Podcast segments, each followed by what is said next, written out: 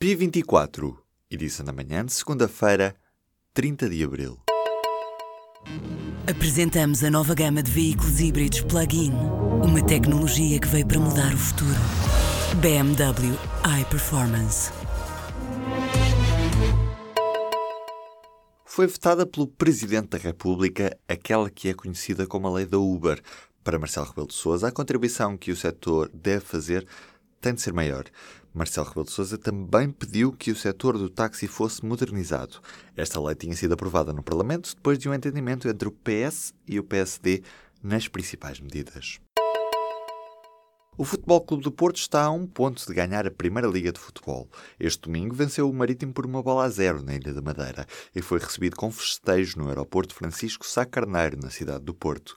Ainda faltam duas jornadas para o fim do campeonato, mas parece certa a vitória dos Dragões depois do deslize do Benfica, que perdeu em casa este fim de semana com o Tondela por três bolas a duas. Também o Sporting venceu este fim de semana o Portimonense por duas bolas a uma.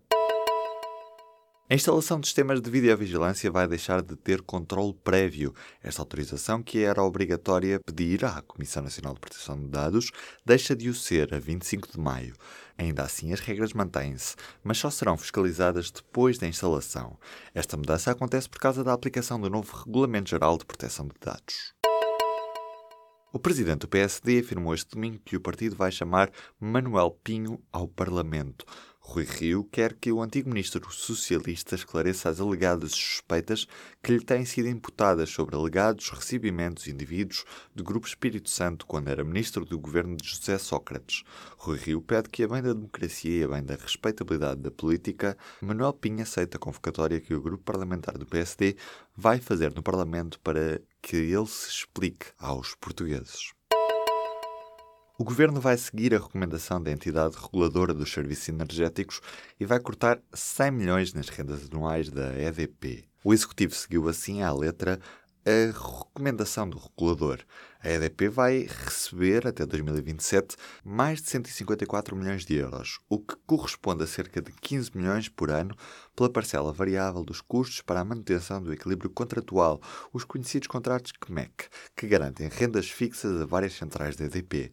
Quem avança a notícia é o Diário de Notícias e a Lusa nesta segunda-feira.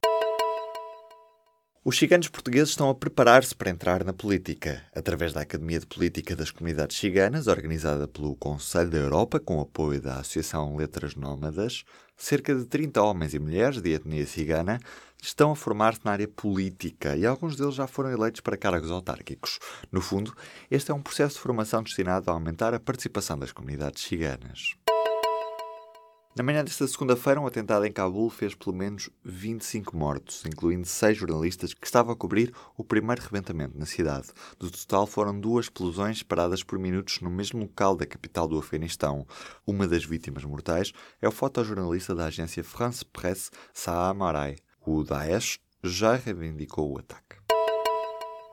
A adesão aos carros elétricos continua a crescer na Noruega graças ao generoso programa de incentivos, que inclui isenções de IVA na aquisição e no imposto de circulação e descontos nas portagens. Representam já mais de um em cada cinco carros vendidos o ano passado.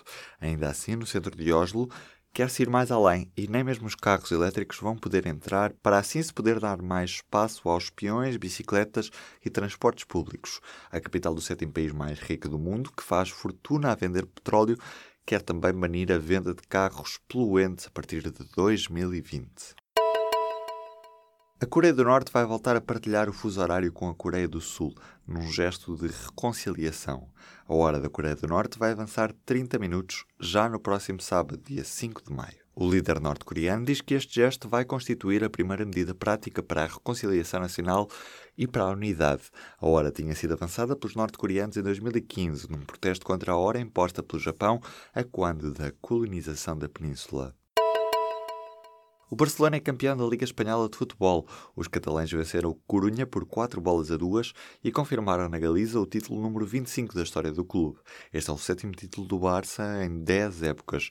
Já o Deportivo da Corunha desce de divisão. O Barcelona recebe assim o Real Madrid em Camp Nou, já no próximo domingo, com a faixa de campeão atribuída.